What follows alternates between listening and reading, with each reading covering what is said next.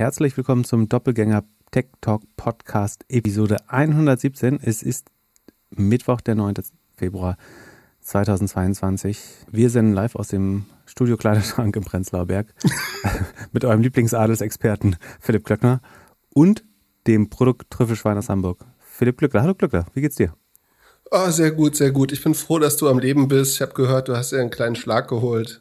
Um ein Haar hätte es diesen Podcast nicht gegeben, ähm, aber ich, ich habe gestern einen elektrischen Schlag bekommen, aber ich habe mir überlegt, was hast du denn für, uns, für unsere Reichweite im Februar getan bisher? Ich gar nichts, aber du warst in jedem Podcast, den man sich so vorstellen kann. Ich war letzte Woche, ich habe mal durchgezählt, ich habe acht Podcast-Features gemacht letzte Woche. Siehst du mal, wie ich deliver? Und wie viel hast ja, du gemacht? Super. Genau. Du hast äh, fairerweise äh, eins, nee, zwei. Du darfst, du darfst, die zwei dazu zählen, genau. Äh, und einen dritten hast du auch gemacht. Wann kommt der raus? Weißt du noch nicht, ne? Ich weiß es schon, aber ich sage nicht wann. Aber er kommt bei Startup ja, Insider von Jan Thomas, das sage ich. Aber ich, wir wissen noch nicht wann. Du weißt noch nicht wann. Hm, ich war so, für die Hörer kann man es ja mal sagen. Also, ähm, wer es noch nicht gehört hat, kann die letzte Episode von Finance Forward hören mit äh, Kaspar Schlenk und mir. Oder die letzte Folge, nee, die vorletzte ist es jetzt schon, wenn ihr das hört, von Defner und Chepitz. Chepitz ist ja aus dem Urlaub zurück. Ähm, mal sehen. Und oder ihr könnt den Marketing Transformation Podcast mit Erik Siegmann und mir hören. Oder ihr könnt den Payment and Banking Podcast mit uns beiden und den beiden von Payment and Banking mit André und äh, Jochen hören. Oder ohne Achsen wird schwer, äh, wo ich zweimal zu Gast war letzte Woche. Oder nochmal die Folgen Doppelgänger letzte Woche. Das würde auch sehr helfen. äh, tatsächlich. Dein O-Ton ist auch in dem Zeitpodcast jetzt drin. Ah, und der Zeitpodcast, stimmt, genau. Äh, wie hieß der mit der Blase? Äh, ist das eine ist das Blase? Eine Blase? Stimmt, hatte ich den nicht ganz vergessen. Aber der ist auch. Da ist, äh, ist auch der O-Ton von, von Mr. Miele drin. Vielleicht war das der wichtige Termin, den er letzte Woche hatte. Das wissen wir nicht. Das, das ist so wichtig wäre das nicht gewesen. Wo wir gerade reden, also ich war ja in dem Marketing Transformation Podcast und der Erik Siegmann hat mich gefragt, warum es eigentlich keinen Doppelgängerfonds gibt. Wir äh, könnten, es gäbe doch bestimmt Nachfrage und das stimmt, uns fragen äh, tatsächlich auch äh, so war sowohl Leute von der professionellen Seite, professionellen Seite als auch Hörer ähm, oft, ob es gibt. Und ich hatte keine so richtig gute Antwort äh, in dem Podcast. Beziehungsweise sage ich mal, ah, ich glaube, ein Fonds muss schon ganz schön groß werden, äh, damit sich das lohnt. Also wenn man nur 100 Millionen managt, dann äh, irgendwie bleibt da nicht genug hängen, um da eigentlich ähm, entweder gut von zu leben oder sagen, man muss, wenn man so einen Fonds hat, eigentlich, wenn man das ehrlich meint, ja auch irgendwie schon noch ein Team ähm, be beschäftigen. Ähm, das wird dann schon eng bei, bei so einem kleinen Fonds. Ähm, ich glaube, dass es unheimlich schwer ist, tatsächlich äh, zu delivern. Und äh, ein Totschlagargument, äh, was ich habe, und ich, ich glaube, das zählt immer, ist, dass es wirklich selten dämlich wäre in der Phase, wo irgendwie wir zigfache Sales Multiples haben, ausgerechnet in der Megablase einen Fonds zu starten. So, das ist der sicherste Weg, schlechte Performance zu zeigen.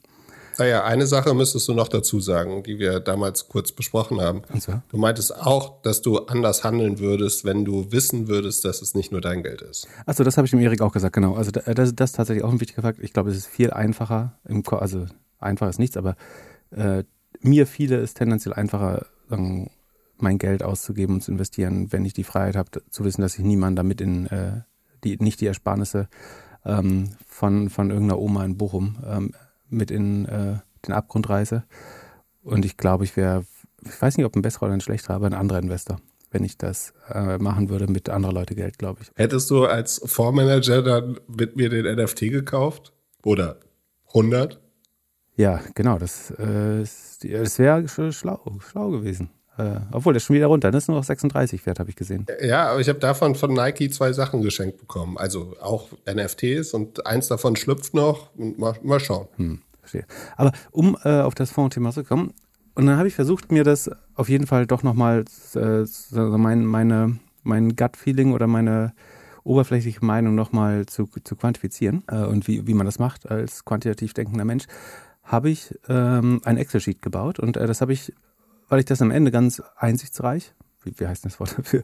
Du weißt, was ich meine. Also, äh, also ich fand das relativ äh, erleuchtend und habe es deswegen äh, für euch in das doppelgänger.io slash sheet in den letzten Tab geklebt. Und was ich da gemacht habe, ist, ich habe mal verglichen, so was wir alle wissen, oder hoffentlich, wenn, wenn ihr hier regelmäßig zuhört oder in anderen äh, guten Podcasts, dass die überlegene Investmentstrategie, gerade für jemanden, äh, der nicht unheimlich viel Zeit investieren will, und selbst die, die Zeit investieren wollen, schlagen diese Strategie in der Regel nicht, ist in einen möglichst breit gestreuten ETF ähm, einfach regelmäßig Geld zu investieren. Oder wenn man viel flüssiges Geld hat, das auch sogar ähm, sofort zu investieren und nicht regelmäßig und vielleicht danach noch zusätzlich regelmäßig. Ähm, das ist eine Strategie, die in, den vergangenen Jahren zwischen 7 und 11 Prozent ähm, Rendite erwirtschaftet hätte. Und das ähm, wird, es gibt äh, wenig andere Möglichkeiten, die das äh, versprechen. Deswegen habe ich das mal verglichen. Also das Szenario ist, jemand legt 10, also jemand hat 10.000 Euro, sagen wir aus einer Erbschaft oder hat äh, seinen Zivildienst, Zivildienst gibt es gar nicht mehr, ne? Na, keine Ahnung, hat hat ein NFT gekauft und 10.000 Euro damit gemacht und will das jetzt in vernünftige Dinge anlegen. Und das Szenario ist, man legt diese 10.000 Euro äh, in eine von fünf verschiedenen Optionen an und die eine wäre zum Beispiel ein MSCI World ETF mit ähm, 22.22, also ähm, 0,22% Total Expense Ratio. Das sind die Gebühren, die anfallen. Das wäre in diesem Fall zum Beispiel, ähm, ich glaube, es ist der Vanguard, genau, der Vanguard FTSE All World ähm, hat eine Gebührenrate von 0,22% Ne? Das heißt, wenn man ähm, 10.000 Euro anlegt, muss man irgendwie 22 Euro Gebühren zahlen im Jahr dafür. Das ist relativ niedrig, weil Vanguard so eine Art Stiftung, Genossenschaft, irgendwie sowas ist. Ähm, und wenn man das 50 Jahre, ohne was nachzulegen, einfach nur laufen lässt und wenn man eine Kapitalmarktrendite von 10% annimmt, äh, langfristig, ähm, das kann man in dem Sheet auch, äh, also wer damit rumspielen will mit dem Sheet, wie gesagt, doppelgänger.io slash Sheet, ähm, unten in dem Tab kann man einfach das Sheet in sein eigenes Sheet kopieren und dann kann man damit auch fleißig rumspielen und alle Eingabewerte verändern.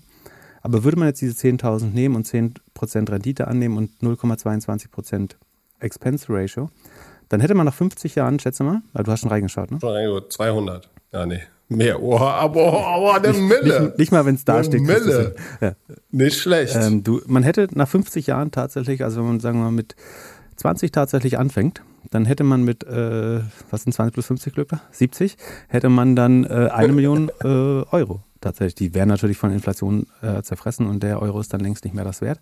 Aber so nominal hätte man eine Million Euro daraus gemacht. Einfach nur durch den Zinseszinseffekt, weil man 10% jährlich bekommt. Fehler in meiner Berechnung vorbehalten. Und man hätte über, diese 50 Jahre ganze 26.000 Euro an Gebühren angehäuft. Sozusagen. Das heißt, das Insgesamt ist das Gebührenverhältnis eben so irgendwo bei 2% in dem Fall. 2,46% ist die äh, Total Cost Ratio nach 50 Jahren. Würde man den, den ähm, MSCI World All Countries World EMI nehmen, der ein klein bisschen teurer ist, ähm, von SPDR, äh, des State Street Advisors, glaube ich, äh, richtig? Oder ja. Ähm, oder Standard Poor's, eins von beiden. Dann, da hat man eine Cost Ratio von 0,4 Prozent, ist ein klein bisschen teurer, aber der streut besonders breit.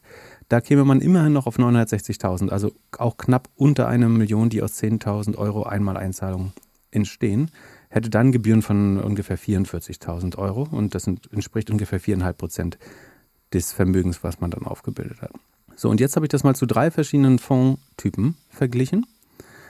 Der Fonds Nummer 1 schafft es, Marktperformance zu erreichen, also schafft auch 10 Prozent.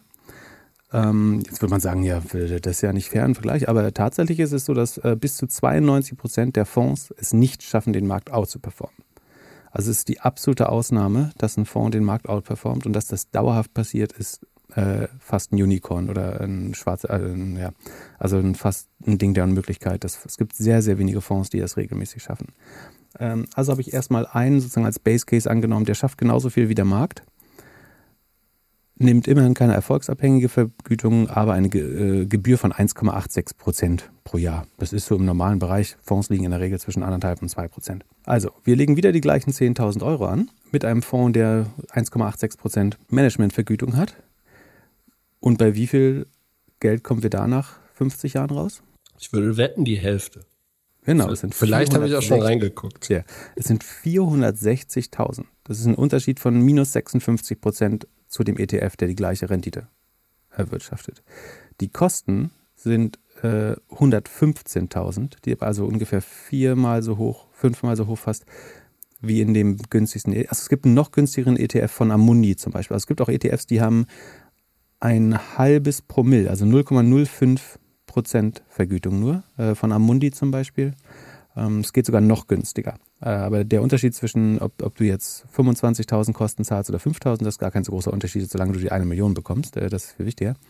Das Problem bei dem Fonds ist eher, dass durch die Managementvergütung, die abgezogen wird und die immer wieder in dein eigenes Kapital frisst dadurch. Ähm, also dein, deine Masse sinkt einfach oder sinkt nicht, sondern äh, wächst nicht so schnell wie im anderen Fall. Ähm, bist du bei weniger als der Hälfte des Geldes, die du nach 50 Jahren hast. Ähm, einfach nur, weil ein Fondsmanager diese 1,86 Prozent davon genommen hat. Und die Total Cost Ratio, also was du sozusagen, was an Kosten generiert wurde im Vergleich zu deinem Geld, ist auf einmal ein Viertel statt vorher viereinhalb Prozent ähm, in dem ETF-Beispiel. So, dann habe ich noch zwei andere theoretische Fondskonstrukte gemacht. Der eine ist ein wirklich guter, der outperformt den Markt um 20 Prozent, also schafft 12 Prozent statt, also um 2 Prozentpunkte, um 20 Prozent, schafft 12 Prozent statt 10 Prozent, was noch weniger Fonds schaffen, wahrscheinlich weniger als äh, 95 Prozent, also weniger, äh, weniger als 5 Prozent der Fonds äh, schaffen das. Weil der so erfolgreich ist, nimmt der nur 1 Prozent Managementgebühr, aber 15 Prozent erfolgsabhängige äh, Gebühr, was einige Fonds auch tun. Ähm, kennt man äh, auch von den Public Fonds oder dem sogenannten Mutual Fonds, also Aktienfonds.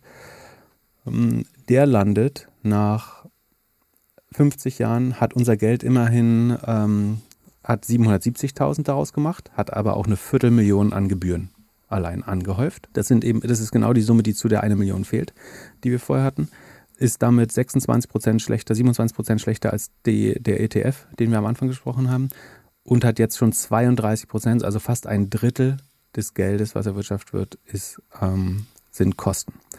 Und dann habe ich noch einen Fonds gemacht, der was total Irres macht. Der schafft es den Markt um 47 Prozent out zu performen. Also äh, der sagt quasi, er schafft es, das Geld zu verdreifachen in acht Jahren. Das würde rund 15 Prozent Rendite äh, entsprechen nimmt dafür 1,86% Management 4 und 20% ähm, erfolgsabhängige Vergütung, weil er so gut ist, dass er den Markt um 47% outperformt. Und in dem Fall ist es so, dass man zwar auch bei einer Million, knapp unter einer Million, also man landet immer noch bei weniger, also man hat einen Fonds, der 50 oder 47% mehr Performance liefert als der äh, MSCI World.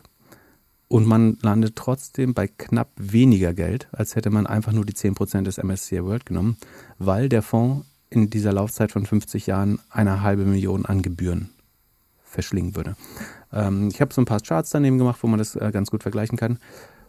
Und das ist eigentlich die äh, eine der besten Erklärungen, warum wir uns äh, wahrscheinlich sofort einigen können, dass das nicht klingt wie ein Geschäftsmodell, was wir machen wollen. Wenn man sagen, selbst wenn man schafft, den Markt zu schlagen, was extrem unwahrscheinlich ist, würde man in der Regel den Leuten genau den Bestandteil wegnehmen, äh, den man schafft. In der Regel schafft man das, wie gesagt, nicht. Das heißt, dann äh, ist der Anleger nochmal deutlich schlechter gestellt. Und das trifft auf viele der Fonds zu, die in den Riester-Renten in Deutschland drin sind, die in den 401ks in den USA drin sind. Ähm, alle die schaffen es eigentlich nicht nur nicht den MSCI World zu schlagen, sondern fressen auch irgendwie zwischen anderthalb und zwei Prozent Managementgebühr, teilweise Performancegebühren und dezimieren so den langfristigen, äh, die langfristige Vermögensbildung der Anleger. Und äh, die Tabelle bleibt jetzt einfach immer mal die Erinnerung, warum wir keinen Fonds machen, würde ich sagen. Ich fand es äh, tatsächlich augenöffnend, wie, wie viel schlechter man ist, äh, wenn man diese 2% Gebühr, die sich so anhören, als dafür kriege ich ja hier super Stockpicking, was weiß ich, ähm, dann abrechnet, wie viel deutlich schlechter die Ergebnisse sind versus ich kaufe einfach blind den breiten Index ähm, und freue mich auf eine Million ich verstehe nicht so ganz, warum uns immer gesagt wird, wurde, man sollte eine Immobilie haben für die Rente. Es sieht doch eher so auf, aus, als ob man irgendwie sehr schnell 10.000 Euro in einen ETF stecken sollte. Ja, 50 Jahre sind nicht sehr schnell, aber also so oder so ist das richtig, das jetzt noch zu diversifizieren, indem man vielleicht auch zusätzlich noch eine Immobilie macht oder so, die, die man ja zudem ähm, finanzieren kann. Das ist wahrscheinlich auch nicht dumm. Aber wenn man die, und ich meine, wenn man es nur mit 1000 Euro macht, dann sind es immer noch 100.000 Euro, die man in 50 Jahren hat. Und ich habe so alle 10 Jahre, sagen wir, wenn man das, man hätte bei 10.000 Euro allein in 30 Jahren auch schon 163.000 draus gemacht. Ne? Also du hast alles 16-fache. Das heißt, du kannst auch ähm, irgendwie 50.000 Euro nehmen und hast dann ähm, 800.000 nach 30 Jahren. Ähm, so, das Wichtige ist, so früh wie möglich anfangen damit. Äh, es ist nie zu spät. Und die Gebühren sind eben nicht so vernachlässigbar, wie man glauben würde. Also wie gesagt, der ETF hat zwei Vorteile. Einerseits, dass die meisten Fonds den Markt gar nicht schlagen. Dazu gibt es ausreichend Studien. Ähm, und außerdem, sagen, selbst wenn die Fonds schlagen, selbst bei einer krassen Outperformance von 50 Prozent gegenüber dem Markt, ähm, wird das in der Regel von Gebühren, je nachdem wie die Gebührenstruktur ist, ähm, aufgefressen. Und deswegen gibt es keinen Doppelgängerfonds. Stell dir vor, du bist Gründer und zehn Jahre CEO einer Firma, die an, an der Börse ist und dann wirst du ausgetauscht und am Tag, als die News rausgeht, geht die Aktie gleich mal um 22 Prozent hoch. Was würdest du machen, um dein Ego wieder aufzuboosten? Falls du Peloton meinst, geht sie, glaube ich, sogar um fast 30 Prozent hoch. Ähm, ich ich glaube, der kann sich in so ein paar Milliarden äh, trösten. Er kann in ein sehr goldenes Kopfkissen weinen. Ähm, aber ja, der CEO wurde jetzt, also die hatten auch so einen aktivistischen Investor, glaube ich, im, im Board. Ja, Wahnsinn, wie schnell der gehandelt hat, oder?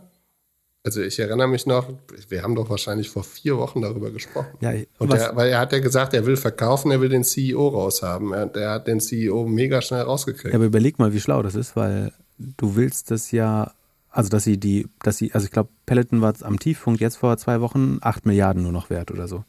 Dass man das zu dem Preis schnell verkaufen kann, war relativ klar. Und was sie jetzt machen, ist aber ein extrem hartes Cost-Cutting, den CEO auswechseln, haben dadurch und durch die Gerüchte für die Übernahmen schon den Wert um 50 Prozent gesteigert insgesamt. Ähm, also einmal bei den ersten Gerüchten zu Übernahmen ist er 20 Prozent hoch und jetzt nochmal mehr als 20 Prozent, weil der CEO geht. Und auf einmal ist Peloton schon mal 12,5 Milliarden wert. So hat jeder ähm, Investor hat gerade 50 Prozent Rendite gemacht in zwei Wochen. Durch äh, einerseits so begründete Gerüchte und durch eine Personalentscheidung. Das ist letztlich auch für den CEO gut so. Ähm, und wenn jetzt jemand übernehmen will, dann muss er halt mehr als 12 Milliarden bieten, sonst kriegt er die nicht von der Börse genommen. Und das heißt, es wird dann eher Richtung 15, 16, vielleicht 17 Milliarden gehen. Und äh, aus, aus Shareholder-Sicht ist das genau das, was man von einem Board erwarten würde, wenn die den Glauben haben, dass der CEO nicht gut abliefert und dass ein neuer CEO sozusagen vom Markt besser gesehen wird, dann ist für Shareholder das genau das Richtige, das zu tun. Das ist passiert, das hat funktioniert. Wie gesagt, es geht zwischen 25 und 30 Prozent hoch zwischenzeitlich. Ähm, schlecht ist, dass 2800 Angestellte äh, einen Pink Slip bekommen haben und gehen müssen. Aber die kriegen im Rahmen ihres Severance Package äh, ein Peloton-Abo umsonst. ähm, um, um das nächste Jahr zu verbringen in Arbeitslosigkeit. Natürlich bleibt, also es ist nicht so, dass die arbeitslos werden, natürlich. Und jetzt gehen die Spekulationen, weil wer ist denn, also wir im Rennen sind bisher, so, sofern du nicht noch weitere reinschmeißen möchtest, Nike, wie erwartet, oder wie du auch gesagt hast, glaube ich. Ähm, Apple noch, klar, ist Apple noch im Rennen, ja. Und Amazon wird überraschenderweise oder auch nicht überraschenderweise gehandelt als Übernahmekandidat, äh, der Peloton schlucken könnte. Aber es ist alles so ein bisschen Gerüchteküche. Also man, man, ich glaube, es wird keiner von den dreien. Ich glaube, es wird irgendjemand an der Armor oder sowas. Irgendwas, was man nicht erwartet. So zweite Dritte Aber Reihe. Haben die nicht schon alle gelernt, dass das nicht funktioniert? Reihe. Irgendwie Adidas hat sich so eine App gekauft und ähm, Under Armour hat, was haben die gekauft? Die haben auch so eine Running-App gekauft, glaube ich, oder? Ja, alle. Es gab mal eine Zeit, da wurde jede Running-App gekauft. Moin Flo. Äh, dann ähm, gab es, äh, ja, dann äh, diese Spiegel wurden da auch gekauft und alles. Von, von Lululemon, aber. Mhm. Aber als Marke ist es schon irgendwie interessant. Ich meine, Lululemon wäre vielleicht auch ein Kandidat. Mhm. Ich hatte kurz überlegt, ob, ob äh, Spotify die kaufen würde, aber ich glaube, Spotify ist gerade mal doppelt so viel wert. Spotify finde ich schlau, ehrlich gesagt.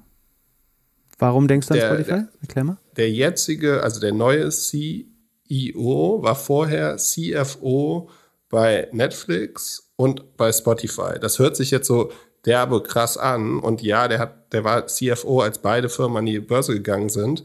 Aber man muss auch dazu sagen, damals waren die Firmen noch ein bisschen kleiner. Also ich glaube, als wir bei Spotify draußen rausgegangen sind, da waren da so 1500 Leute. Passt aber insofern, dass ähm, Peloton ja nicht müde wird zu betonen, dass sie eine Media Company sind. Ne? Und als dann genau. ein C neuer CEO, der vorher CFO bei Netflix und Spotify war, passt dann eigentlich sehr gut ähm, zum, zum, zum Unternehmen vielleicht. Aber wie wäre das Spiel mit Spotify? Also du äh, weißt, weißt du, was äh, Peloton für Music Royalties zahlt? Also für, für nur für die Musikrechte? Hm, ja, wahrscheinlich. Also wenn, wenn sie die aus dem Spotify-Pool nehmen könnten, also wenn man einfach sagen würde, du hörst jetzt nicht mehr wirklich Peloton-Musik, sondern du, nutzt, du verknüpfst das mit deinem eigenen Spotify und damit wird es aus dem normalen Artist Pool bezahlt. Das wäre schon eine krasse Synergie, glaube ich. Und sie würden auch, Spotify würde auch recht viele Listens bekommen. Wa wahrscheinlich. Also, Leute, wenn du zwei Stunden da auf dem Bike rum, rumhetzt und dann dir irgendwas anhörst. Das macht es auch opportun für Apple und Amazon, die sagen, zu einem Teil ja auch Media Company sind. Bei, bei Amazon verstehe ich nicht, also was spricht für Amazon und Apple ist, Amazon hat 200 Millionen Prime-Abonnenten, äh, die die fixen Kosten bei Peloton, ob das 2 Millionen, 20 Millionen oder 200 Millionen Kost, äh, Kunden nutzen, sind die gleichen. Das heißt, es wäre ein extrem großer Operating Leverage oder einfach ein Hebel zu sagen, wir kaufen uns hier eine 8 Milliarden Entertainment-Abteilung oder jetzt 12 und dann vielleicht 16. Ähm, und dann können wir aber damit Value schaffen für 200 Millionen Prime-Abonnenten. Und die kaufen dann sich vielleicht noch ein Gerät dazu. Ähm, und vielleicht können wir statt Prime Prime Plus machen oder das Prime-Abo. Es wird ja, wird ja gerade ähm, erhöht, das Prime-Abo von 12,99 auf 14,99. Da ein bisschen Value entgegenzustellen, wäre natürlich auch äh, cool. Würde die Bindung zur, zu Amazon erhöhen, würde NPS erhöhen. Nur was ich nicht verstehe ist, sobald du Amazon oder so ein Smiley auf das Bike raufbaust, ähm, wird das doch gefühlt 50 Prozent unattraktiver, oder? Ja, Willst du auf einem Amazon-Bike fahren? Da, dafür brauchst du normalerweise ähm, musst du so einen Job annehmen für Amazon dafür. Aber hat Whole Foods da runter gelitten? Ja, du, gut, du kannst die Brand beibehalten. Ne? Da musst du, also das sehe ich auch. Wenn, also wenn, wenn sie die kaufen, dann finde ich, müssen sie, müssen sie die Brand Peloton beibehalten. So wie sie es auch bei Audible gemacht haben, hat ein Freund bemerkt, äh, finde ich richtig. Ich, ich habe gesagt, Amazon hat noch nie nicht voll integriert, aber sie integrieren zwar, aber Audible heißt zum Beispiel immer noch Audible, äh, wofür es ja sicherlich auch Gründe, also die Hörbuchmarke ähm, Gründe gibt. Aber ich glaube ich glaub nicht, dass du sagen kannst, dass jetzt das Amazon Fitness Bike so. Dann ist es direkt halb so viel wert nur noch. Genau. Dann hast du sofort ein, ein Budgetprodukt. Also das, das glaube ich, brauchst du nicht machen. Ich kann mir auch nicht vorstellen, dass Apple das kauft, weil einfach die, also die können es nachbauen. Die könnten wahrscheinlich noch ein schickeres Fahrrad bauen, günstiger, schneller, bessere Marge und alles oder irgendwie so. Und die würden wahrscheinlich ein Bike bauen, in dem einfach das iPad oder das iPhone super integriert ist. Mhm. Also, ja, ich glaube, das, das kann ich mir auch nicht vorstellen. Wo du von Devices sprichst, Amazon hätte ein weiteres, weiteres Device im Haushalt, das wäre schon auch nochmal attraktiv. Aber Nike, Nike wäre doch jetzt das langweiligste der Welt. Ja, Nike wird es auch nicht mehr. Nike ist jetzt schön im Metaverse, sie sehen schön dazu, dass mein, dass mein Klon ein bisschen mehr wert wird und machen ein paar Sachen, aber die werden sich das auch nicht. Können wir deinen Clown einfach Clown nennen eigentlich? Das fände ich viel lustiger. Dein Clown X nennen wir ihn ab jetzt. Dann, da müssen wir nicht mehr Viech sagen, das ist so lieblos. Clown hat sowas, genau. ähm, nicht lieblos, aber auch nicht wirklich wertschätzend. Hast du gesehen, Andreessen Horowitz will jetzt, nachdem sie mit, mit den Clone X nicht genug Kohle gemacht haben, wollen sie jetzt nochmal Board Ape investieren. Angeblich in an einer 5 Milliarden Bewertung in Bot reden sie mit. Ist, ist äh, das Board dieses dezentrale Internet, wo Andreessen Horowitz erst äh, genau. Clonix und dann Board Ape äh, aufkauft? So funktioniert das. Nee, ja? das, das, ja, das funktioniert noch ein bisschen anders. Das funktioniert noch so, dass äh, Andreessen Horowitz auch alle blockt, die darüber negativ berichten. ähm, und irgendwelche Memes, weil äh, ja schon krass. Aber wird das nicht, wird das nicht so ein Hostage-Szenario, wo dann, ich meine, wenn du was, also was haben Sie für CloneX bezahlt? Oder auf welche Bewertung haben Sie investiert? Äh, wahrscheinlich auf einer Hunderter und für eine Milliarde verkauft. Äh, jetzt, hm, naja. Äh, jetzt investieren Sie in Board Ape auf 5 Milliarden. Ähm, so das, dann hast du doch 1000 Leute, die jetzt das gleiche probieren und dadurch verwässert die gesamte NFT-Szene sofort komplett. Ja, das hast du ja so, so, sowieso. Ich meine, da musst du nur in unser E-Mail-Postfach reingucken und, und, siehst, was für Leute uns irgendwelche NFTs andrehen wollen. Das, glaube ich, hast du, hast du generell. Du hast auch auf, äh, auf äh, OpenBC, äh, äh OpenBC. Open schon auch, oh. Sag mir, wie alt du bist, ohne zu sagen, wie alt du bist. OpenBC, Alter. Der Gründer hat auch so. Schöne Grüße. Ja, schöne Grüße, Lars. Äh, äh, dann äh, du hast auf jeden Fall auf OpenSea auch irgendwie 80% Fake. Und jeder, jeder sucht ja gerade irgendwie nach, einem, äh, nach, einem, nach einer NFT-Strategie. Das glaube ich nicht. Ich glaube, dass sie halt, dass sie sehen, wie gut es funktioniert, wie gut es Clone X macht mit dieser Metaverse-Strategie mit und dass sie halt jetzt diese Affen, ja, 3D fertig machen wollen, dass du damit dann auch durchs Metaverse laufen kannst. Und was halt schon, was man bei Andreessen Horowitz schon sagen muss, die sind halt mega gut connected mit allen Musikern, so, auf jeden Fall mit allen Rappern. Und äh, können, können da wahrscheinlich sehen, Marken verstehen sie auch. Und ja, ich kann mir schon vorstellen, dass sie irgendwie eine Strategie davon haben, dass sie halt sagen, so, okay, die, die, diese Bildchen können wir jetzt nochmal so aufladen, dass das ein 10x, 100x Faktor. Hätten die auch nicht gedacht, dass ihre Rapper nochmal so viel Value adden. Sonst ja. kommen die ja nur als äh, Luxusprostituierte mit äh, in die äh, Meetings, aber jetzt äh, sind sie ta tatsächlich. Äh, ja, ohne Nas wären sie nie in Krypto gegangen, weil der, ohne den hätten sie den Deal bei Coinbase nicht bekommen und dann wär, würden sie jetzt alle immer noch bei Facebook irgendwie rumhängen. Vielleicht haben sie auch einfach äh, die, die Unit Economics von von NFTs mal angeschaut? Das ist ja das Einzige eigentlich, was bessere Gross Margins als Software hat, oder? Also was, wenn, wenn du die verkaufst, hast du wahrscheinlich 96, äh, ja 96, 98 Prozent Gross Margin.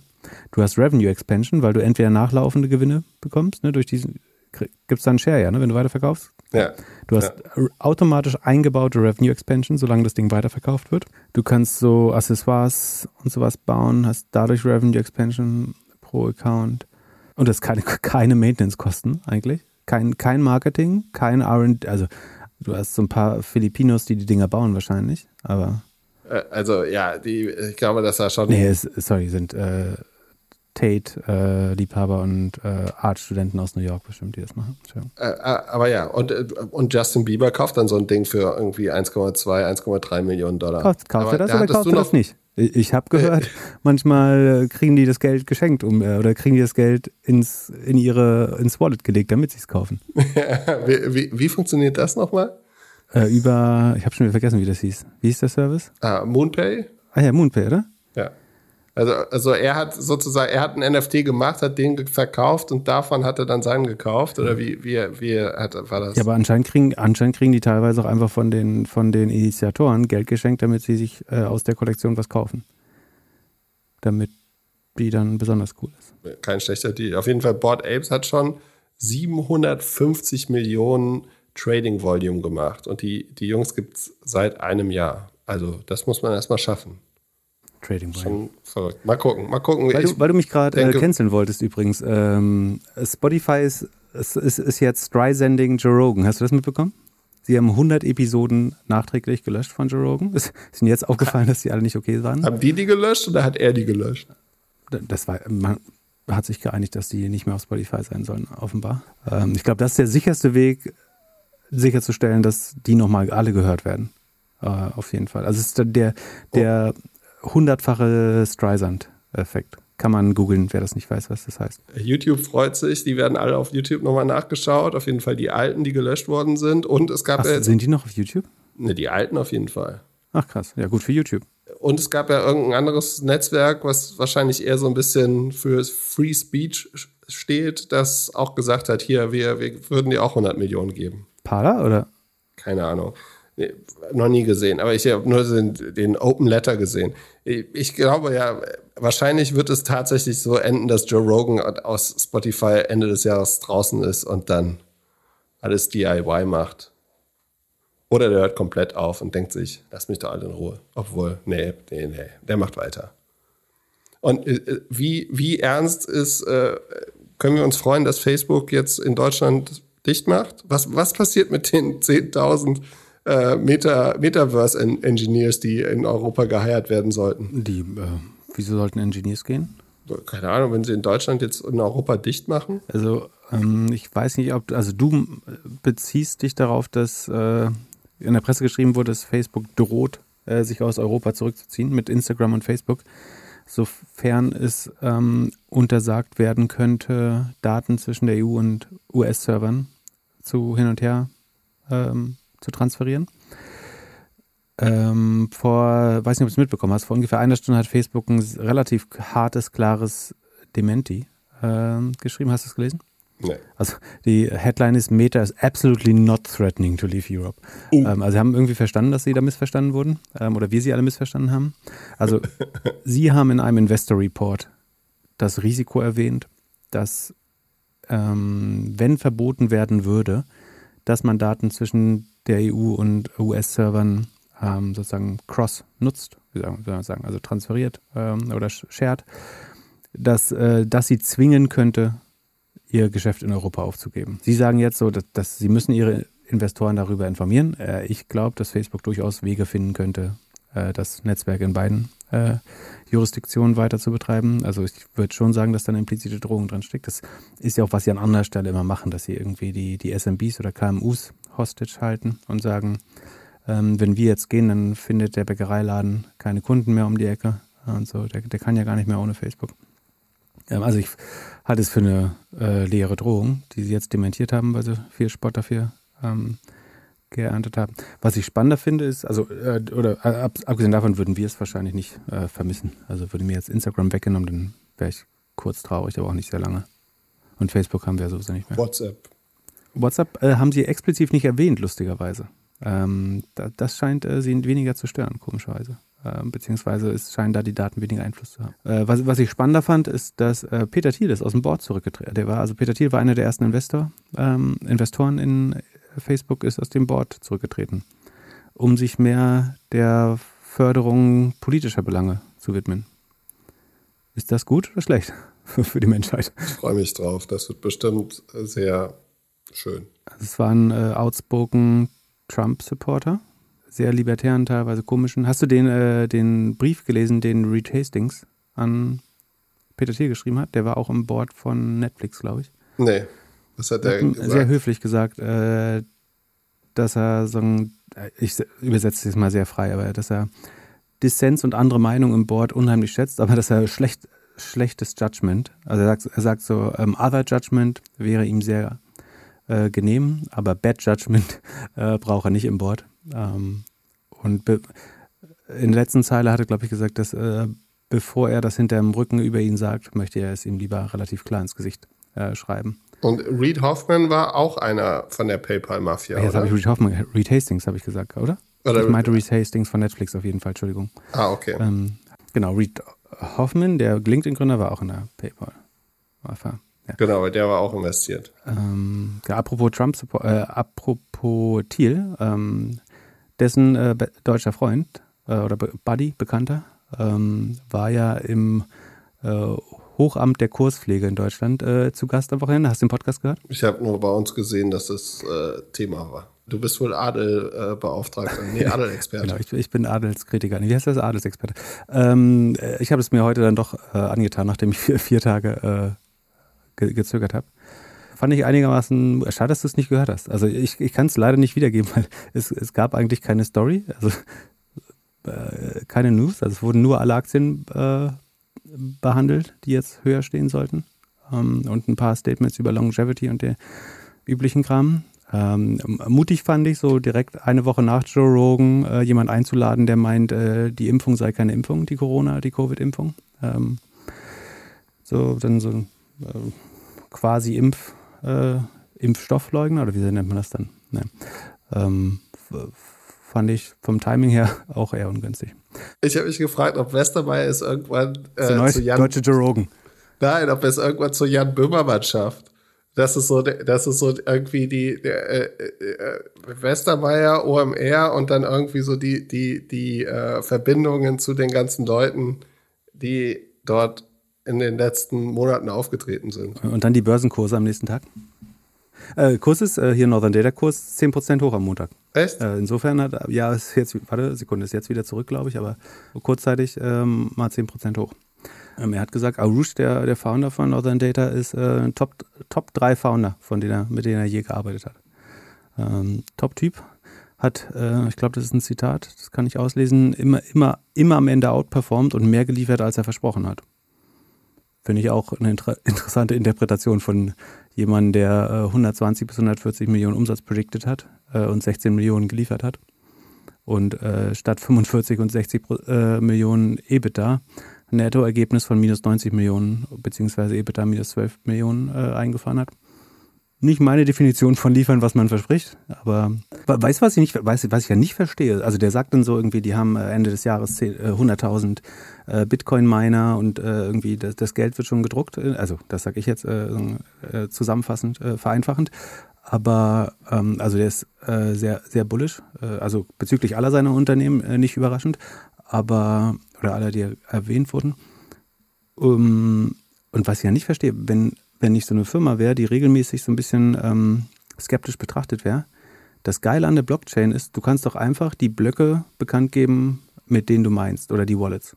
Wo dein, also, oder du könntest einfach früh genug deine Bilanzen rausbringen oder deine Jahresendberichte und die Transparenz schaffen, die es braucht. Um, also, wenn, also es ist ja im Interesse eines jeden, eigentlich CEOs und der Shareholder, dass wenn der Markt dich missversteht und du weißt, äh, Transparenz, also wenn wir jetzt zeigen, wie gut es uns geht, ähm, dann würde der Kurs sofort steigen. Dann würde ich ja immer so früh wie möglich meine Berichte rausbringen, oder? Oder ich leake einfach mal die Bitcoin-Adresse oder Ether-Adresse, mit der ich meine, oder wohin das geht. Und dann kann jeder nachvollziehen, wie viel Ether da gemeint wird, ob das für mich gemeint wird oder für andere, ob die mir gehören. Hat das noch keiner rausgefunden? Das weiß ich nicht, ob, das, ob man das extern rausfinden kann. Aber was ich mich frage, warum, warum man das nicht proaktiv macht, wenn man so ein Vertrauensproblem im Markt hat, dann würde ich herausgehen und sagen, ähm, wir berichten pünktlich über unsere Zahlen. Ähm, das ist ja alles digital eigentlich. Ähm, da kann man sagen, verstehe ich nicht. Ich hätte so ein, so ein so ein Ticker auf meiner Webseite, die ganze Zeit sagt, wie, wie mein Wallet ah, ob ist. Du das, mal, das wiederum darfst, weiß ich nicht. So, ob du selber, du darfst selber, glaube ich, die Zahlen nicht zu früh reporten, aber was wir sagen, also die, die Bitcoin-Adresse und wenn sich dann, wenn dann Leute dank der Transparenz der Blockchain rausfinden, wie viel Bitcoin da gemeint wird, äh, das äh, müsste ja eigentlich gehen. Verstehe ich immer nicht. Wenn man so missverstanden ist, ist ja Transparenz das, Transparenz das bessere, beste Mittel, ähm, das hinzubekommen, dass die Leute einen besser verstehen. Aber es ist wieder nur ähm, die, die deutsche Angst. Ähm, und Gut, können wir die Rubrik äh, können wir sofort Experte schließen. hiermit schließen? Du hast Schweißperlen auf der Stirn. ja, ist immer wieder das gleiche Thema bei dir. Lass uns, lass uns lieber in die Karriereecke gehen. Es hat jemand geschrieben, die Antwort ist relativ schnell ja. Nein, äh, es hat jemand geschrieben, ob er eher BWL oder was Technisches studieren sollte. Er würde gerne später im Private Equity beziehungsweise oder VC arbeiten. Sei 17 Jahre alt. Äh, herzlichen Glückwunsch, dass du uns schon hörst. Äh, oder schön, dass du uns hörst. Er hat ein paar Praktika gemacht, zwei Stück. Mit 17 nicht schlecht. Und äh, ihm würde vor allem halt auch so Physik, Chemie und Mathe liegen und äh, er hätte Interesse daran und hat gehört, dass man äh, einem Ingenieur leicht BWL beibringen kann, aber nicht andersrum. Äh, ich würde sagen, studiere auf jeden Fall irgendwas außer BWL und dann im Master MBA kannst du immer noch später machen, wenn du ihn brauchst. Wirklich? Mit welcher Begründung? Wenn du technisch irgendetwas gut verstehst, würde ich auf jeden Fall als erstes Studium immer eins, eine Naturwissenschaft oder was Technisches studieren. Wirklich? BWL ich, ich, ich ist Chemie einfach nur. Ich habe äh, Chemieleistungs gehabt, habe das beste Chemie-Abi im Land geschrieben, aber ich hätte deswegen nicht Chemie studiert, glaube ich. Ja, super, hättest du jetzt hier Biontech, wärst du jetzt, äh, wärst du endlich mal ein bisschen reicher als hier du äh, und kein Adelsexperte.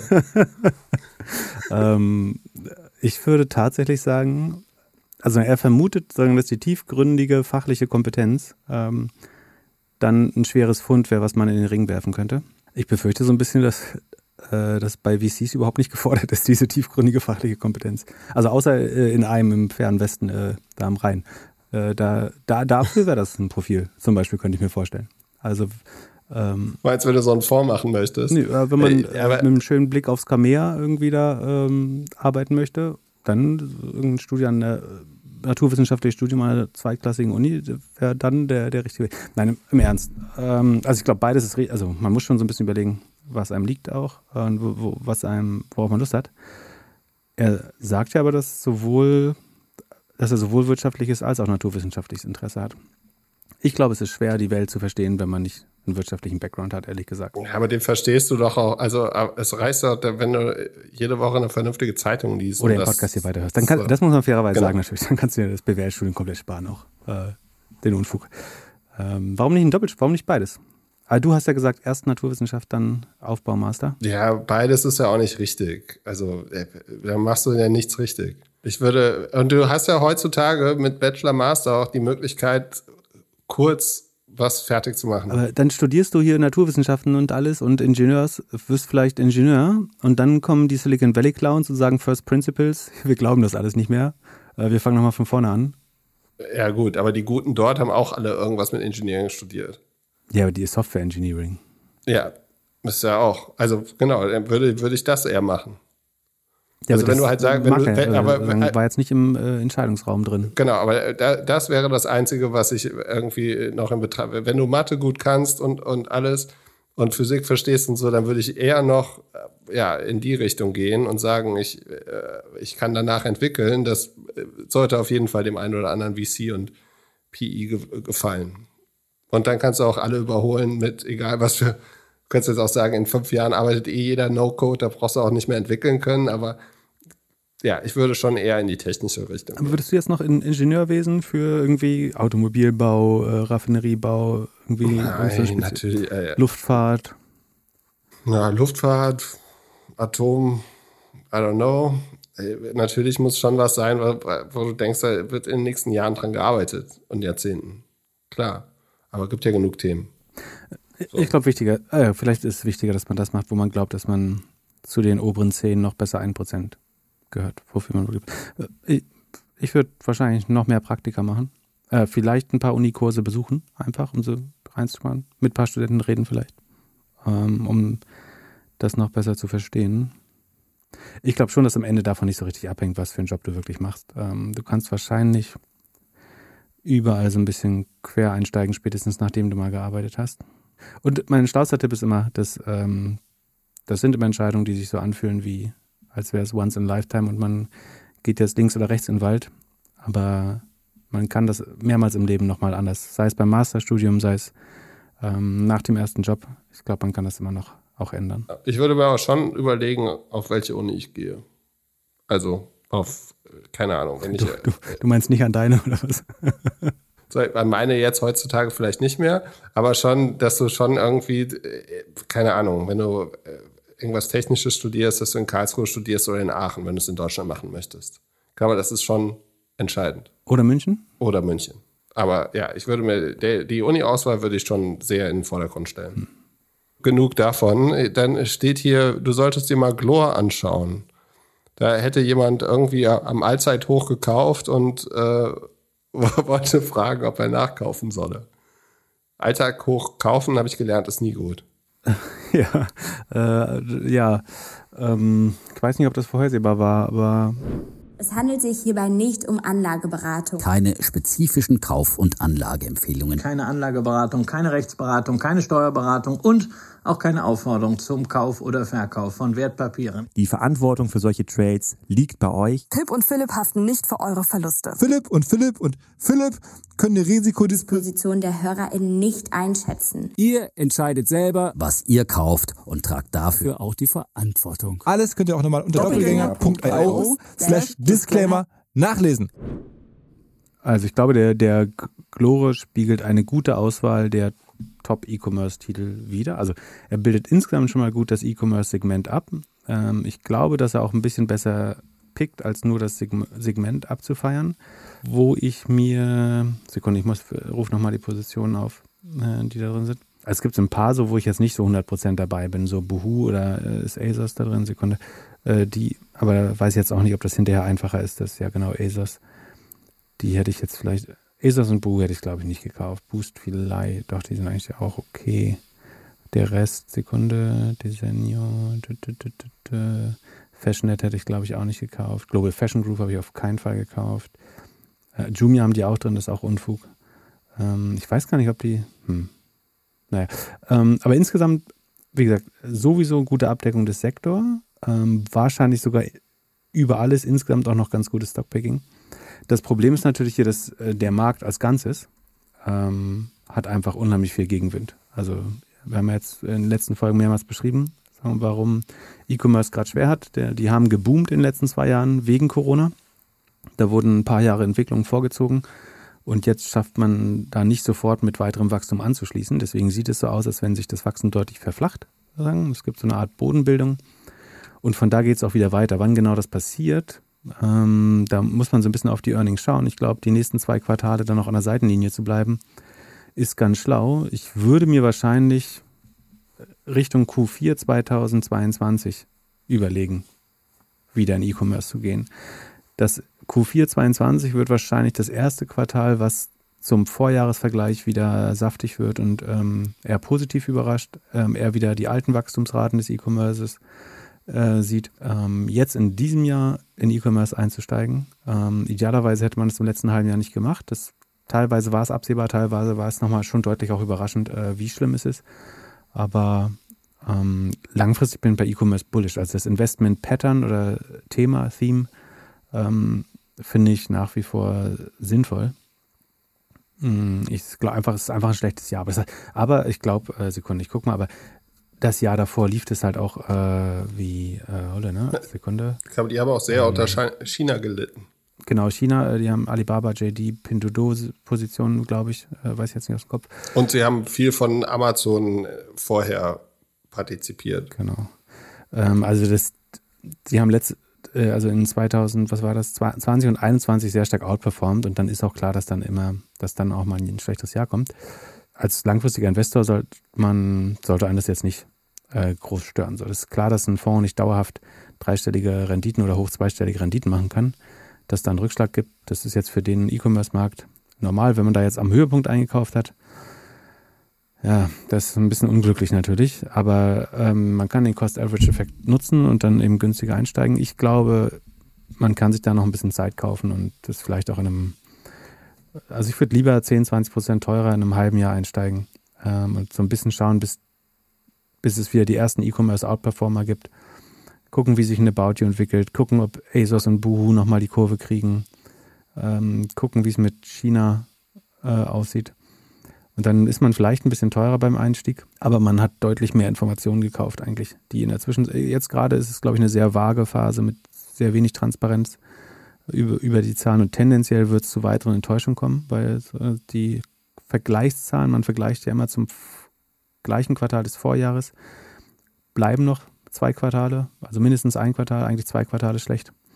Deswegen da, da wieder einzusteigen in, in einem halben Jahr ist vielleicht gar nicht so doof ja, und dann seine Position damit auch zu verbilligen. Ähm, auf E-Commerce insgesamt zu setzen, äh, halt, halte ich definitiv, ich glaube, dass E-Commerce den Markt, den, MSCI World schon aus, outperformen wird. Alles andere wäre komisch. Ähm, aber jetzt, jetzt gerade wäre für mich noch nicht die richtige Zeit, ehrlich gesagt. Also ich fasse gerade nichts. Ich würde es auch selbst in meinen, ich habe meine Position von SEA und äh, Mercado Libre noch, aber und Amazon und About You. Ähm, ich würde jetzt aber nicht gerade äh, nachkaufen oder die neu eröffnen, wenn ich sie nicht hätte. Dann lass uns mal in die Earnings gucken. Bei Peloton hätte ich noch eine Prediction-Frage. Ändert denn irgendwelche Zahlen jetzt irgendwas mit den Gerüchten, dass sie verkaufen und dem neuen CEO? Sind die Zahlen doch eigentlich komplett egal, oder? Hm, sofern die nicht brutal enttäuschen, was schon sein könnte. Äh, aber ich glaube, die die optimistische Nachricht, dass es da einen Personalwechsel gibt äh, und dass es Übernahmeangebote gibt, überlagert wahrscheinlich die, die Nachrichtenlage beim, also das Revenue hat man im wahrsten Sinne des Wortes, glaube ich, so ein bisschen abgeschrieben. Ähm, und man schaut jetzt eher, was kriegt man da noch für eine Kundenbasis und geht davon aus, glaube ich, dass man sehr wenig Wachstum hat. Ähm, ja, die Zahlen sind tatsächlich, wir schauen gleich mal rein, aber die sind tatsächlich weniger wichtig, befürchte ich. Ähm, ich glaube, die Zahlen werden mega schlecht sein. Also es ist ja, wir können, Sekunde, wir können mal, noch sind sie nicht draußen, wir gucken mal ins Cheat. Wie, die sind nicht im Cheat? Wir haben Peloton noch nie im Cheat gehabt. Na sowas. Wird werden eh bald gekauft. Das wäre schlau. Dann haben wir, habe ich nie die Arbeit gemacht. Ähm, und dann kann man sie jetzt einfach vom Markt wegkaufen. ist doch super. Meine andere Frage wäre, meinst du, die könnten auch private gehen? Dass jemand die, also bei 8 Milliarden ähm, hätte es nicht nur viele Bieter gegeben, sondern ähm, auch Take in Private wäre, glaube ich, eine Option gewesen. Äh, 8 Milliarden ist eine, eine, gute Summe, die man stemmen kann, äh, die irgendein Private Equity Player oder ein kleines Konsortium. Ähm, jetzt ist es, glaube ich, so, so ein bisschen zu spät, also weil schon andere Gebote im Raum sind und ähm, da und äh, vor allen Dingen, weil sie keine Sekunde, sie generieren ja überhaupt kein Cash. Nee. Ähm, nee, also die haben also sie sparen jetzt, die schmeißen ja 2800 Leute raus und wollen, glaube ich, ähm, damit ein paar hundert Millionen einsparen. Sekunde reicht das um das EBITDA positiv? Nee. Das EBITDA würde weiter, Ähm, Sekunde mal Cashflow anschauen. Cash, Cash, Cashflow. Nee, ist auch hoch negativ. Also ich verbrenne eine halbe Milliarde in den letzten zwei Quartalen. Das, da reichen auch die Kündigungen nicht. Ähm, das heißt, äh, Taking Private kommt da eigentlich nicht in Frage, weil ein Private Equity Player will das ja mit einem Leverage machen. Das heißt, äh, man borgt sich irgendwas zwischen 40 und äh, zwei Drittel, 40 Prozent und zwei Dritteln an Fremdkapital, um so eine Firma zu kaufen, äh, in der Hoffnung, dass man die dann aus den, aus den Cashflows ähm, wieder tilgen kann, die Kredite über die Zeit. Und das geht natürlich aber nicht, wenn du weder positives Ergebnis hast, noch einen positiven Cashflow äh, in der Company. Ähm, und deswegen schließt sich ein Taking Private hier, äh, hier aus. Also ganz egal, ob es 5, 8 Milliarden, 4 Milliarden sind, ähm, wenn die Firma, also da, das Kostensparprogramm will ich sehen, äh, was, was die Firma äh, irgendwie Private Equity fähig macht. Das äh, gibt es, glaube ich, nicht. Von daher muss das jemand kaufen, der bereit ist, weiter die Verluste mitzutragen. Also sie haben in den letzten drei Quartalen, können wir mal machen, sind sie von 1,26 auf 9, also von 1,26 Milliarden auf 937 Millionen auf 805 Millionen gesunken beim Umsatz. So, der wird mit an Sicherheit grenzender Wahrscheinlichkeit weiter senken. Die Frage ist, geht er tatsächlich unter 700? Ähm, das wäre schon gruselig. Das wären minus 30 Prozent äh, minus 35 Prozent fast. Das wäre, ja. Und der, der, also es müsste doch auch eigentlich jemand kaufen, der den CEO wieder austauschen möchte. Der, der Neue ist doch schon im Rentenalter. Es kann doch nicht sein, dass der jetzt das irgendwie noch fünf Jahre weitermacht. Ja, CEOs sind ja öfter schon ein bisschen äh, im fortgeschrittenen Alter, oder? Okay, äh, lass mal zu einem relativ jungen CEO gehen. Auf jeden Fall sieht er noch jung aus. Uber, die Zahlen sind jetzt draußen, da die Warte, Q2 ist doch das Richtige, oder? Sekunde. Äh, jetzt ist es, die Uhr hat gerade geschlagen. Äh, Q2 ist das aktuelle Quartal. Also sie haben abweichendes Geschäftsjahr, deswegen ist Q2 das aktuelle Quartal. Und sie machen, also die Subscriptions haben sie gesteigert. Äh, relativ, oh, das sieht positiv aus. Sie haben mehr Subscriptions gekauft. Das Revenue ist, ach so, weil sich das äh, wahrscheinlich erneuert sich das jährlich. Weißt du, wie man Paletten zahlt? Sag mal, ist monatlich oder jährlich? Du, die haben richtig gut, die haben 1,13 Milliarden Revenue gemacht. Wie geht denn das? Die haben richtig Umsatz gemacht. Ähm, aber ich überlege gerade, ob es so ist, weil das war, wir sind jetzt vier Quartale nach dem stärksten Quartal, was sie jemals hatten. Also das Q3 2021 war der Corona-Höhepunkt. Da hatten sie eine und eine Viertel Milliarde Umsatz.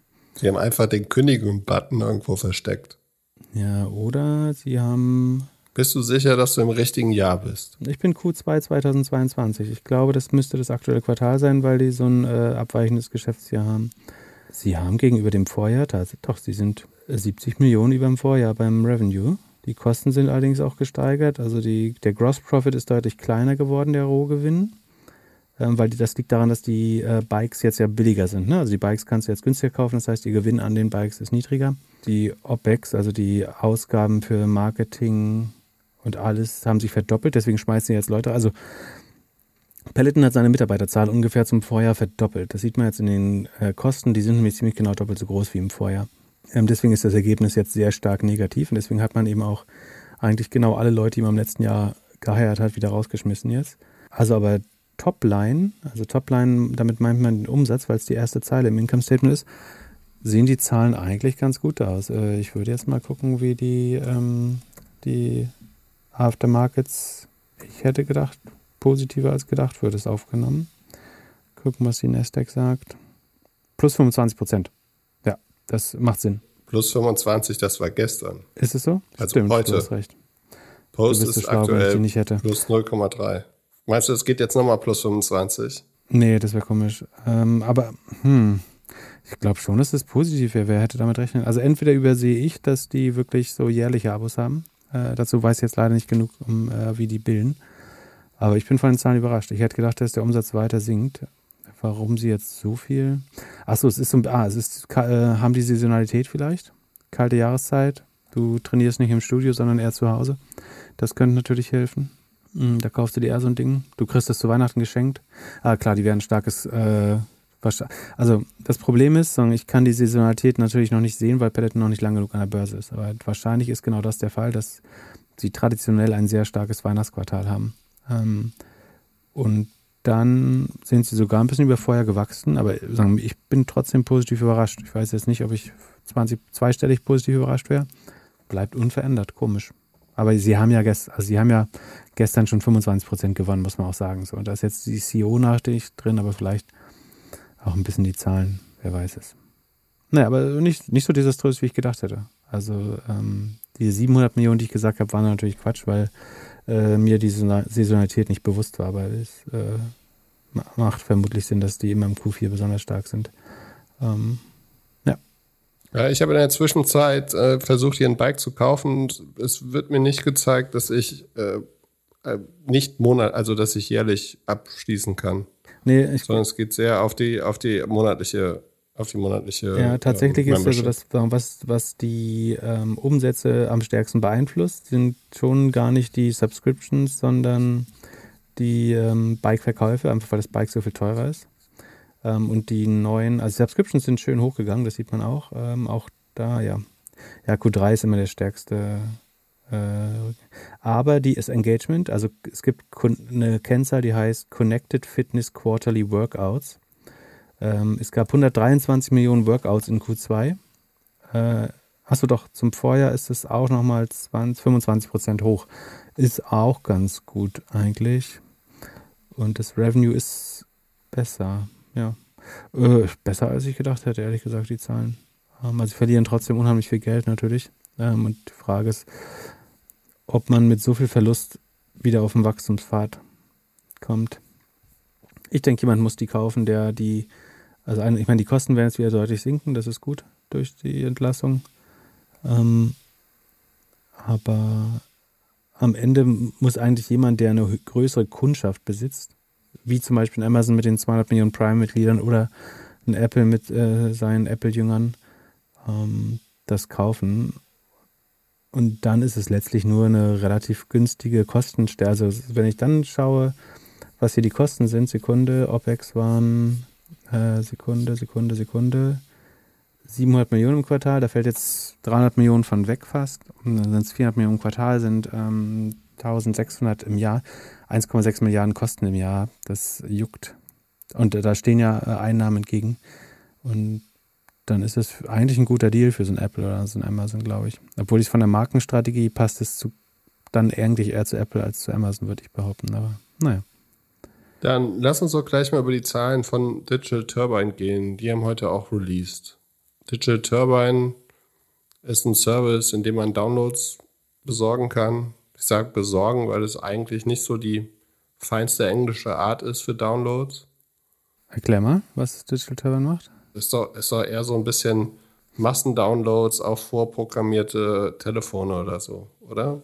Genau, unter anderem, ja. Mhm. Jetzt nicht, ne, äh, nicht das äh, ausgeklügelte super Performance-Marketing-System, hätte ich jetzt gesagt. Ja, vielleicht nicht. Sekunde.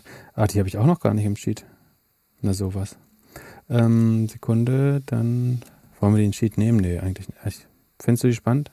Nein. Ich weiß gar nicht, warum so viele ähm, aus der Community die im Depot haben. Vielleicht, weil da Digital drin steht? Wir haben ein gutes Kürzel mit Apps. Ah ja, stimmt. Die wurden bestimmt irgendwo mal als heißen Tipp erklärt und seitdem. Oh, übrigens, äh, ich, die, die, ich war die ja long. Sekunde, jetzt muss ich mal gucken. Äh, die sind auch unheimlich gut gelaufen, ne? Ja. Das muss man auch mal Sekunde. sagen. Also die waren auf jeden Fall ein super Corona-Gewinner. So Anfang des Jahres waren sie noch bei 3 Euro. Dann waren sie irgendwann mal bei über 80, äh, 3 Dollar, dann über, irgendwann über 80. Wahnsinn. Und jetzt sind sie immer noch auf 45. Ja. Also sie haben äh, die letzten drei Quartale waren 95 Millionen Umsatz, dann 212 Millionen, dann 310 Millionen. Das war teilweise, wenn ich mich richtig erinnere, aber anorganisches Wachstum, also übernahm. Sie haben jetzt in dem darauffolgenden Quartal nach 310 Millionen 375 Millionen gemacht, also sind weitergewachsen. Auch das ist zum Vorjahr wieder 324 Millionen plus, äh, 324 Prozent ähm, Anstieg. Ähm, also das Net Revenue zum Vorjahr, also hat sich von 88,5 auf 375,5 Millionen ver, fast, ja, ver, mehr als vervierfacht. Das äh, ist schon krass. Das Income, ah, verstehe, da ist der Haken. Ähm, der operative Gewinn ist aber nur von 20 Millionen auf 29 Millionen hochgegangen, weil sie hohe License Fees und Revenue, ach, die Schelme. also sie, das ist sehr lustig. Also sie haben fast 300 Millionen mehr Umsatz, aber Bummer.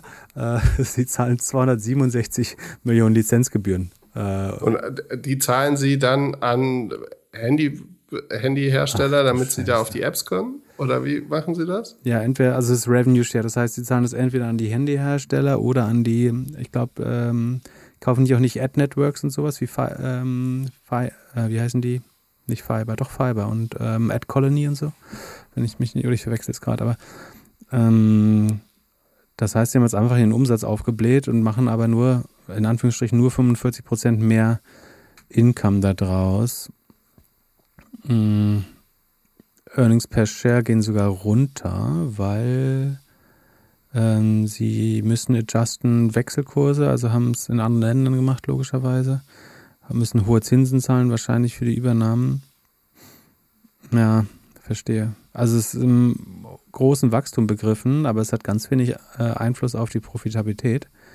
Ähm, das kann natürlich noch kommen in den nächsten Quartalen. Aber ist jetzt nicht so nice. Ähm, und die Börse mag es auch nicht.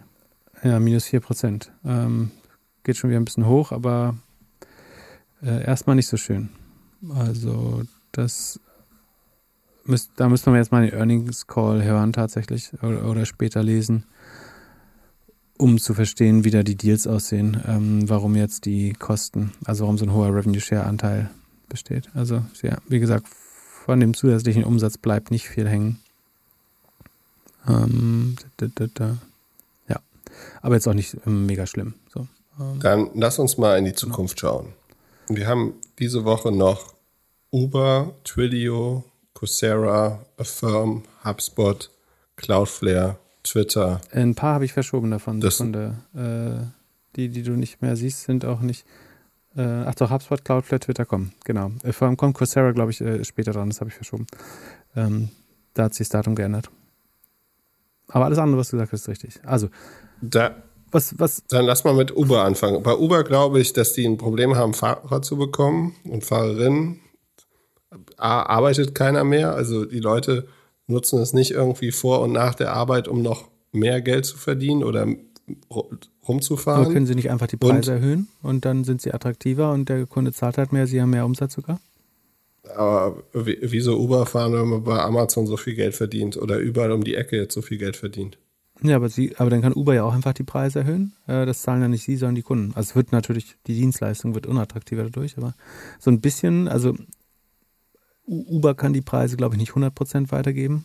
Äh, also die Inflation letztlich, Lohninflation nicht 100% weitergeben an die Kunden, aber ein bisschen. Aber ich, ich bin total bei dir, dass der Arbeitsmarkt nicht einfacher wird für alle und äh, dass Uber eher, netto eher ein nicht Profiteur ist davon. Das ist das Gegenteil von Profiteur. Also sie leiden darunter. Da glaube ich, wird es schwierig. Bin ich bei dir, finde ich gut. Bei Twilio. Nee, lass, aber lass mal bei Uber bleiben. Also die machen ja so, äh, während der Pandemie hat ja Uber Eats äh, fast 60 Prozent des Revenues gemacht, glaube ich. Ne? Mehr als 50.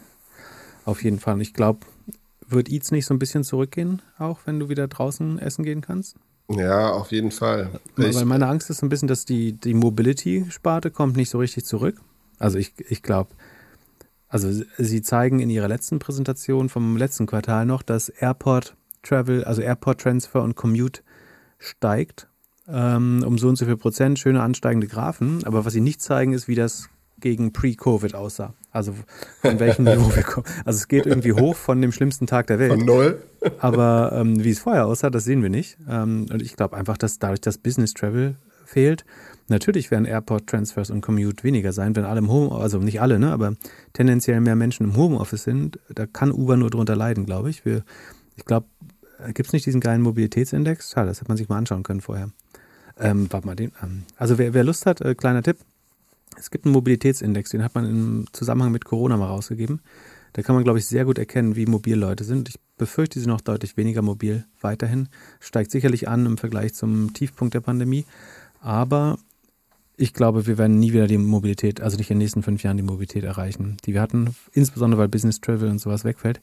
Darunter sollte die Mobilitätssparte weiter leiden, während ich glaube, die äh, Delivery-Sparte äh, so ein bisschen pieken könnte und zurückkommt. Die, die leiden unter der Konkurrenz von Quick Commerce, von äh, Instacart, Instacart, DoorDash, ähm, allem möglichen, sind aber fast profitabel äh, auf Unity Economic Basis. Ähm, also was Uber noch sagt, dass äh, der Mix zwischen Airport und Commute und den sonstigen Fahrten ist schon wieder äh, fast genauso wie vor Covid. Was einfach nur heißt, dass die Leute auch andere Fahrten noch nicht so viel machen. So, der Mix ist noch der gleiche, aber so der, der wichtigste Vergleich, der fehlt, ist, wie viel Traffic hatten wir vor Corona und wie viel haben wir davon noch? Ähm, weil ich glaube, das würde ziemlich hässlich aussehen. Ich bin nicht optimistisch für Uber, ehrlich gesagt. Äh, Ich hätte ja gedacht, dass sie noch eine, irgendeine Akquisition vorher verkünden. Das, vor den das, Earnings. ist, ah, ja, Aber das ist äh, jetzt zu das ist wiederum spät. gut. So, wenn, wenn Uber Wachstumsprobleme hat, dann äh, müssten sie mal shoppen gehen. Und vielleicht im Delivery-Markt. Genau, ich könnte mir vorstellen, dass sie vielleicht dein, deine Anteile dann irgendwann dir abnehmen von einem dieser Fast-Supermärkte. Ja, Uber ist 75 Milliarden schwer. Die könnten im Moment noch jeden der Fast Delivery Player schlucken, wenn sie wollten. Glaube ich. Also GoPuff wird schon schwer, langsam von der Größe, aber, aber ist, auch die, ist das noch das Uber, also ist das noch die Uber-DNA? Die Super-App Ähm. für die Stadt. Wollen die Super-App werden, ja? Na dann. Das war auf jeden Fall ein Plan. Und Mobilität, Essen, alles, was man so braucht, gegen Amazon und dann irgendwie, du hast doch mal so eine schöne Grafik früher gemacht, dass Amazon und äh, gegen Uber hier in, in Logistik Ja, ankämpfen. Log Logistik haben sie auch nicht so richtig delivered, ne? Also sie arbeiten weiter dran, aber so ein bisschen hinter verschlossenen Türen. Naja, also für, für plus 100 Prozent wäre wär ich bereit, mich zu trennen von meinen Anteilen. Vielleicht. Gratulation. Dann Twilio. Twilio bin ich mir, Sekunde, ich schau mal, was die Schätzungen waren. Ich glaube, die Street ist noch relativ verhalten optimistisch nur, aber also Twilio hat in den letzten drei Quartalen 590, 669, 740 Millionen Umsatz gemacht. Die Wall Street erwartet angeblich nur einen Anstieg von 740 auf 767 ähm, Millionen. Das halte ich für viel zu wenig, das werden sie deutlich schlagen. Also sagen, pro forma werden sie auf jeden Fall einen Earnings Beat haben, da bin ich mir relativ sicher. Ähm, ich glaube, richtig gut wäre, wenn sie 870 Millionen schaffen, aber das wäre das wäre 100 Millionen darüber. Ähm, Aber über welche Channels? ja, ich, also was ich als Indikator nehmen würde, ist, dass bei, bei den Cloud Earnings hat auch niemand verkackt. Also Microsoft hat brutal abgeliefert, Google hat brutal abgeliefert, äh, AWS sah super gut aus. Warum sollte jetzt ausgerechnet Twilio, äh, die ja, ich glaube, einen relativ infrastrukturellen Charakter haben, was, was denkst du, sagen, ist weggebrochen, was sie vor einem Jahr noch hatten? Für mich sind die halt immer noch sehr mit Uber verbunden, weil, die so, weil das, glaube ich, einer der ersten Kunden war. Ja, aber zum Beispiel die ganzen, äh, sagen wir, du hast ja gerade über äh, Quick Commerce geredet, so die, die ganzen Genau, Verifizierungsprozesse. Es gibt alles. so Ja, viele neue ja, ja. Apps, die du installiert hast letztes Jahr. Also Twilio, was Twilio macht, ist Communication Messaging letztlich, ähm, in der Cloud skalierbar. Wenn euch die Verifikations-SMS zugeschickt wird für euren Krypto-Login oder irgendwie sowas, ähm, dann steht ganz oft Twilio dahinter. Und ich wüsste jetzt nicht, warum das deutlich langsamer wachsen soll. Also im Vorquartal waren es 65% Wachstum, davor 67. Dass sie jetzt unter 60 waren, also 870 Millionen wären nur noch 59% Wachstum. Das ist eigentlich meine Schätzung. Ähm, das wäre aber, und sie wachsen im Q4, ja, Q4 ist, hat Saisonalität, also ist ein bisschen stärker. Das würde auch passen, dass sie dann Quarter an Quarter 17% machen. Ich glaube, sie landen bei 870 oder sogar drüber. Das ist ein klarer Earnings Beat. Wie geil das die Wall Street dann findet, äh, weiß ich nicht. Aber ähm, die Rule of 40 wäre auf jeden Fall dann noch knapp über 60 oder um die 60. Ähm, jetzt müssen wir nur noch gucken, was die noch kosten, Twilio. Sekunde, das können wir schnell checken. Wir werden auf jeden Fall ein, wahrscheinlich ein indirekter ähm, Super Bowl-Gewinner, wenn sich die ganzen Leute dann bei irgendwelchen Kryptobörsen neu anmelden, nachdem die irgendwelche Kryptowährungen gesehen. Du, und Twilio kostet nur noch 12 Mal Umsatz. Kann das denn sein? Bei, wenn die jetzt nochmal über 50% wachsen, 12 Mal Umsatz, das ist doch jetzt aber wirklich nicht viel. Zack. Äh, also Price Earnings, dadurch, dass die Sekunden, die machen noch, äh, die stecken noch tief in der 30% operative Verluste. Aber Operating Cashflow sind sie quasi break-even bei 60% Wachstum. Da, da kann man doch auch mehr als 12 Mal Umsatz für zahlen. Das Einzige, was bei denen halt nicht so gut ist, ist, dass sie so viel an die Netzbetreiber abgeben müssen. Ja, also Twilio hat in dem letzten Tech-Crash, wenn man das so nennen will, äh, 50% verloren. Das tat gut, weil die waren immer sehr teuer. Aber für die Hälfte würde ich Twilio fast, wenn ich jetzt wieder neu aufbauen will in dem Portfolio äh, und ich hätte 20 oder ein Dutzend Posten, ja, bei 20 würde ich Twilio mit reinnehmen auf jeden Fall. Ähm, Finde ich jetzt wieder gut. Also so ein, eigentlich eine Bewertung, wo man jetzt wieder mal sagen kann, äh, Sekunde, was ist in absoluten Zahlen? Also 12x ist 12 mal Umsatz. 32 Milliarden. So, sagen wir mal, die kriegen eine 10% EBIT-Marge hin über die Zeit. Das wären 250, dann wäre es 100 mal Price Earnings, wachsen mit 50%. Finde ich, finde ich total fair bewertet. Also find, wir finden die Company ja sowieso gut. Ähm, ich würde sagen, jetzt nicht blinde Kaufkurse im Sinne, es kann nicht mehr runtergehen, aber äh, Twilio war auf jeden Fall in den letzten zwei Jahren nicht mehr so fair bewertet wie jetzt gerade, würde ich behaupten, oder? Ähm, und ich sehe nicht, warum das weniger werden sollte, ehrlich gesagt. Also die größte Gefahr bei Twilio ist immer, dass eben äh, ein, ein AWS, äh, eine Azure oder Google Cloud Plattform eben ihre eigenen Messaging Service anbietet und das Produkt günstiger, einfacher, tiefer integriert anbietet. Ja, und dann nutzen Leute aber trotzdem Twilio. DBNER ist 100. Ah, das ist ein bisschen hässlich. Also die Revenue Expansion ist nicht ganz perfekt bei Twilio. Die war mal schon 140 zwischenzeitlich in der besten Zeit und geht jetzt runter auf 131. Aber 131 ist immer noch ein sehr guter Wert. Wenn die jetzt unter 130 geht, das wäre ein bisschen gruselig. Ähm, oder wenn sie schnell unter 130 geht. Ähm, aber ansonsten finde ich eigentlich, dass Twilio noch nie so günstig war. Und ich weiß auch nicht, warum die Wall Street denkt, dass sie nur 767 schafft oder ob das ihre eigene Guidance ist, aber bin ich gespannt. Dann lass uns Affirm angucken. Affirm muss ja jetzt gut laufen, weil äh, Peloton gut gelaufen ist. Äh, lass mich überlegen. Stimmt. Das habe ich gar nicht. Verdammt. Ich bin vorhin noch Affirm Short gegangen. Jetzt sagst du mir das.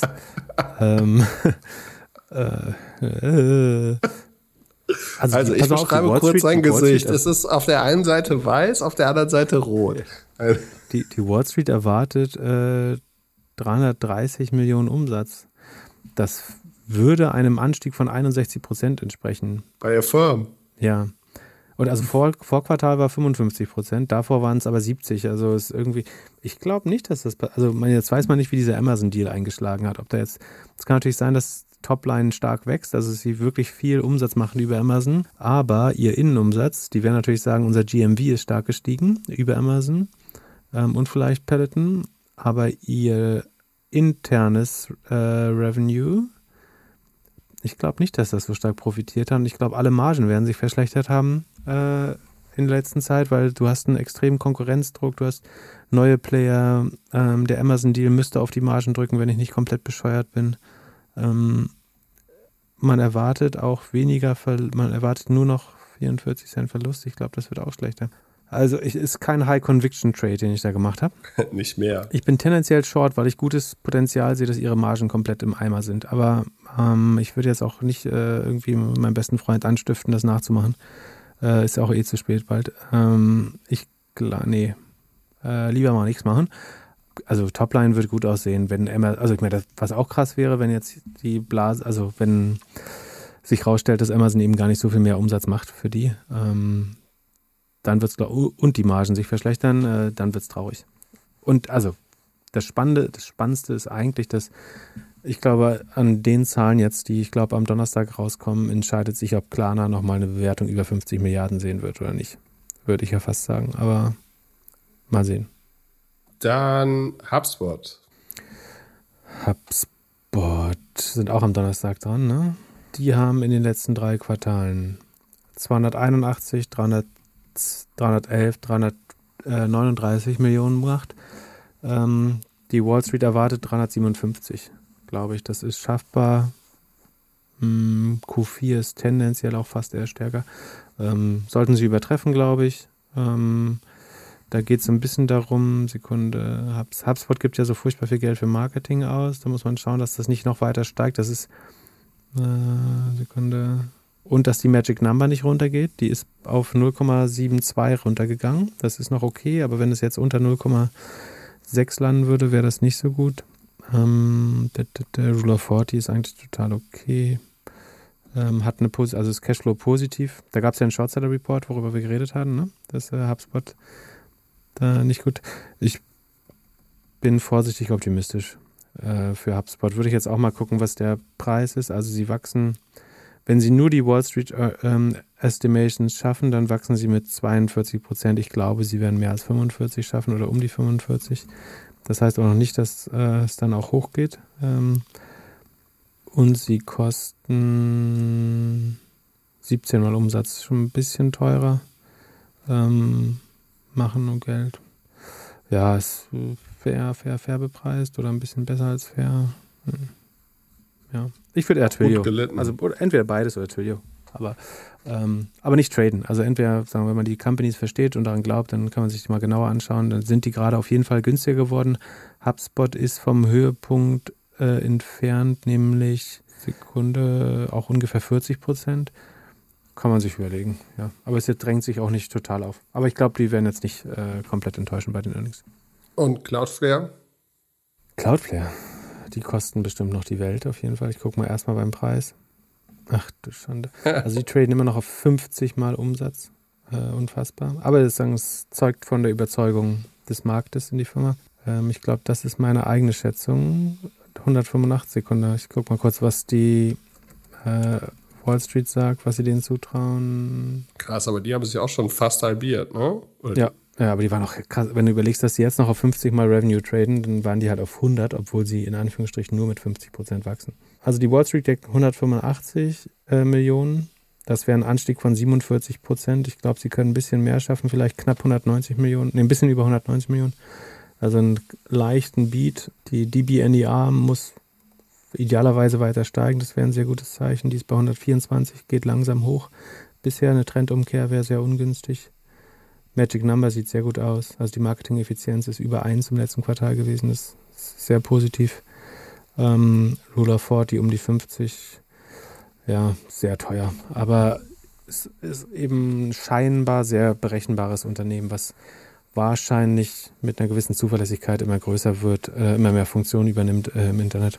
Würde ich jetzt auch mit keiner größeren Bewegung. Also ich glaube nicht, dass ich ich glaube nicht, dass sich HubSpot oder Cloudflare zweistellig bewegen, ehrlich gesagt, weder nach oben noch nach unten. Aber wir werden es sehen. Und die, die Cloud-Earnings der drei großen GAFA-Konzerne haben eben so ein bisschen gezeigt, dass wahrscheinlich der Software-Sektor relativ stabil ist. Wenn da jetzt einer under- oder overperformt, dann würde das äh, natürlich auch besonders schlimm aufgenommen werden. Und zuletzt Twitter? Uh, Twitter. Das fällt mir schwer einzuschätzen. Äh, da könnte jetzt zählen dieses Einäugige unter den Blinden. Warum sollten die unter äh, Cross-Device-Tracking, ähm, äh, sorry, äh, unter ATT, ATT, dem Apple-Tracking, leiden, wenn die doch eh noch nie gut Targeting konnten? Das Q4 sollte tendenziell stark sein. Und weil Facebook schlecht war, ist Budget umgeschichtet an. Ich glaube, dass sie out, positiv outperformen werden. Ähm, also eher so ein, ein, kleines Snap oder ein kleines Pinterest äh, als äh, ein Facebook. Also sie könnten irgendwie 1,5 Milliarden Umsatz schaffen, 1,6 Milliarden. Ähm, das wären 25 Prozent zum Vorjahr ungefähr. Ähm, wahrscheinlich schaffen sie ein bisschen mehr sogar. Ähm, Glaube ich, sollte ganz gut, äh, würde ich eher auf eine, tendenziell eher auf eine positive als auf eine negative Überraschung ähm, setzen. Aber auch ähm, nicht besonders viel Überzeugung dahinter. Hast du von denen noch ein paar Aktien? Nee, musste ich, ähm, äh, ich musste Steuern zahlen und ähm, ich durfte Steuern zahlen. Und ähm, dann ähm, musste es, Twitter hat äh, dran glauben müssen. Sekunde, wenn ich mich nicht irre. Lass mich mal kurz gucken, ob ich Twitter, ich glaube, ich habe Twitter verkauft. Ja, so langfristig, ich weiß nicht, wie lange ich da, äh, der, der noch erwarten will. Ja, eigentlich kann man die doch jetzt kaufen, weil man davon ausgehen kann, dass in den nächsten drei bis sechs Monaten verkauft werden. Kann man machen. Also ich, hab, ich hätte mich jetzt auch nicht super schlecht gefühlt, hätte ich sie noch behalten, aber also man muss sich ja immer irgend, irgendein Kind liebt man dann doch nicht am meisten.